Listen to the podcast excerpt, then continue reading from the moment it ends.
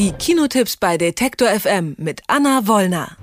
Es ist Donnerstag und das bedeutet, dass heute natürlich auch wieder neue Filme in die deutschen Kinos kommen und das ist ein Line-up, das sich gewaschen hat, kann man sagen. Einmal der neue Marvel-Film Black Panther, der fast komplett auf einen schwarzen Cast setzt und ähm, dafür von den Kritikern bisher sehr gefeiert wurde. Dann der neue Film von Ridley Scott, Alles Geld der Welt, der ist ja damals in die Schlagzeilen geraten, weil Kevin Spacey rausgeschnitten wurde und Christopher Plummer ihn ersetzt hat. Und dann Shape of Water, das Flüstern des Wassers für sagenhafte 13 Oscars nominiert. All diese Filme hat gesehen Anna Wollner und die ist jetzt gerade auf der Berlinale und deswegen freue ich mich, dass sie zwischen den verschiedenen Filmpremieren trotzdem die Zeit gefunden hat, mit uns zu sprechen. Hallo Anna. hallo. Äh, wie ist es?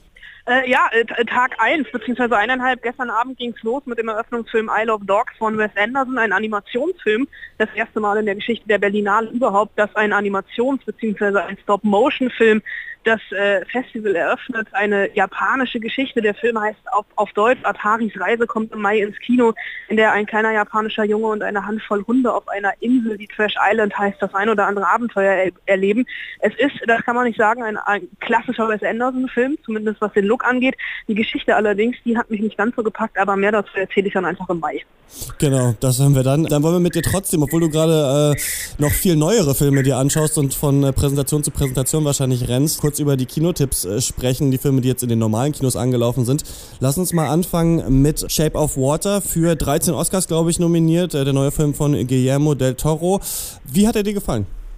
Er hat mir sehr gut gefallen und äh, das ist, schließt hier so ein bisschen den Bogen zur Berlinale. In Shape of Water ist genau ein halbes Jahr her. Der lief auf dem anderen großen Festival, nämlich in Venedig und hat dort auch den Hauptpreis bekommen, den Goldenen Löwen. Und das auch vollkommen zu Recht, weil Guillermo del Toro, der ja so ein Bilderfantast ist, hier wieder ein ganz, ganz tolles Märchen erzählt.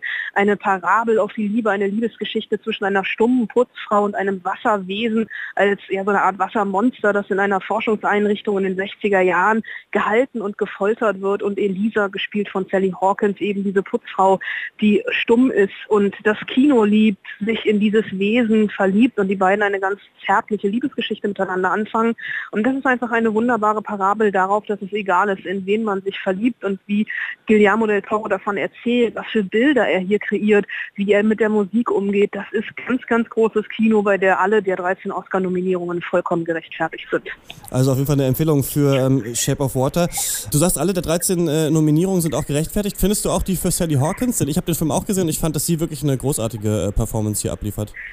Ja, sie wird den Oscar, glaube ich, nicht kriegen, weil sie gegen Frances McDormand verlieren ja. wird, die ja für Three Billboards Outside Ebbing, Missouri äh, nominiert ist und auch eine Wahnsinnsperformance ablegt. Aber Sally Hawkins, die hat so was Bescheidenes in ihrem Spiel. Und sie schafft es hier wirklich ohne eine einzige Dialogzeile zu haben, diese Liebesgeschichte rüberzubringen. Insofern äh, ist für mich die Nominierung absolut okay. Und dann kommt noch, man kann eh sagen, eigentlich, es kommen drei Filme großer Regisseure eigentlich gerade in die Kinos. Äh, der andere ist Alles Geld der Welt von Ridley Scott und der ist ja in die Schlagzeilen gekommen, weil Kevin Spacey aus dem Film äh, rausgeschnitten wurde und dann Christopher Plummer wieder rein. Und ich habe jetzt gehört, dass man das dem Film gar nicht so anmerkt. Ja, man merkt schon, also vor allem wenn man darauf achtet, gerade am Anfang in den Szenen, in denen ähm, Christopher Plummer bzw. Kevin früher Interaktion mit anderen Menschen hatte. Da stimmen manchmal die Perspektiven nicht so richtig vom Schuss Gegenschuss. Da merkt man ein bisschen, dass getrickst wurde. Es gibt eine Szene mit CGI, die ganz, ganz schlimm ist. Die war wohl aber vorher auch schon schlimm, weil einfach das CGI an sich schlecht war. Also eine, eine, eine Wüstenszene vor einem Zug. Das Absurde daran ist ja eigentlich, dass Ridley Scott sowieso eigentlich immer schon mit Christopher Plummer sehen wollte und das Studio damals sagte, nee, mit Kevin Spacey hätte man den größeren Namen und Spacey ja auch künstlich auf alt gemacht werden musste. Plummer hingegen hat das gleiche Alter wie der Milliardär Getty, den er hier spielt. Der Film basiert ja auf einer wahren Begebenheit, die Entführung des Getty-Enkels in den 70er Jahren von der italienischen Mafia und das Weigern des reichsten Mannes der Welt, auch nur ansatzweise irgendein Lösegeld zu bezahlen, um den Enkel zurückzubekommen. Ohne diese ganze Kevin Spacey, Christopher Plummer Geschichte wäre es ein solider Film geworden. Äh, Entführungsgeschichte, die auf der einen Seite so ein klassischer Entführungsthriller sein will, auf der anderen Seite eben das Porträt über Getty, aber es gab dann ja nochmal Schlagzeilen, dass bei den äh, für die Nachdrehs Mark Wahlberg eine Million Euro, Dollar bekommen hat für die Nachdrehs und Michelle Williams so ein paar tausend Euro. Stimmt. Und das hinterlässt dann bei all der äh, Spannung des Films doch so einen sehr, sehr bitteren Nachgeschmack. Kurze Frage noch, Plummer ist ja auch Oscar nominiert. Ist äh, das gerechtfertigt aus deiner Sicht?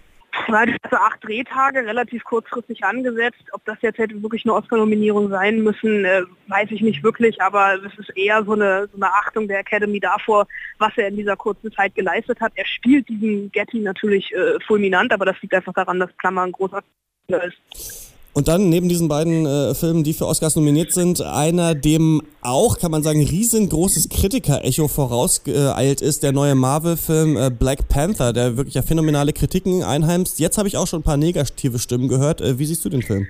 Äh, ich sehe den Film tatsächlich als Meilenstein im MCU, also im neuen Marvel Cinematic Universe, was dieser Tage ja zehn Jahre alt wird, weil es in dieser Zeit tatsächlich der erste schwarze Marvel-Held ist, der seinen eigenen Kinofilm bekommen hat. Black Panther haben wir kennengelernt in Captain America Civil War, als wir mit zu ansehen mussten, wie der König von Wakanda bei einem Terroranschlag in Wien ums Leben kam. Sein Sohn Charla, gespielt von Chadwick Boseman, soll jetzt das Erbe antreten und äh, auf den Thron folgen. Und ähm, das schwächste Glied dieses Films ist tatsächlich ein bisschen der Superheld an sich äh, selbst, also der Black Panther, aber wie Regisseur Ryan Kugler hier mit dem afrikanischen Erbe umgeht und es schafft wirklich den Bogen zu schlagen zwischen jahrtausendealter afrikanischer Tradition und amerikanischer moderner Popkultur, das ist schon Wahnsinn. Und dieser Cast ist unglaublich divers, sowohl vor als auch hinter der Kamera. Äh, aus allen Nationen unglaublich viele Schwarze. Es gibt zwei weiße Sprechrollen in dem ganzen Film von Martin Freeman und Andy Serkis, die einmal einen guten, einmal einen bösen spielen. Und da schon man schon dran sieht, wie großartig hier damit umgegangen wird und wie normal das einfach alles etabliert wird. Wir haben Lupita Nyong'o, wir haben Letizia Wright, wir haben Daniel Kulaya, die alle wunderbare Figuren spielen und die Frauen sind in diesem Film so stark. Das hat mir auch so gut gefallen das ist gar nicht so, man darf hier gar nicht so sehr viel Wert auf die Geschichte legen, sondern wirklich auf die einzelnen starken Frauenfiguren und da hat Marvel tatsächlich so ein bisschen Maßstäbe gesetzt. Also seit dieser Woche äh, im Kino Black Panther, dann Alles Geld der Welt und Shape of Water und eigentlich schon drei Empfehlungen von Anna Wollner auf jeden Fall Shape of Water sehen und Black Panther und wenn da noch Zeit ist, Alles äh, Geld der Welt. Anna, vielen Dank. Ähm, jetzt will ich dich nicht weiter aufhalten. Du musst wahrscheinlich direkt in den nächsten Film rein, oder? Ich äh, muss jetzt zu Interviews mit Greta Gerwig und Bill Murray. Dann auf jeden Fall dir viel Spaß. Bis dann. Vielen Dank. Tschüss. Alle Beiträge, Reportagen und Interviews können Sie jederzeit nachhören im Netz auf detektor.fm.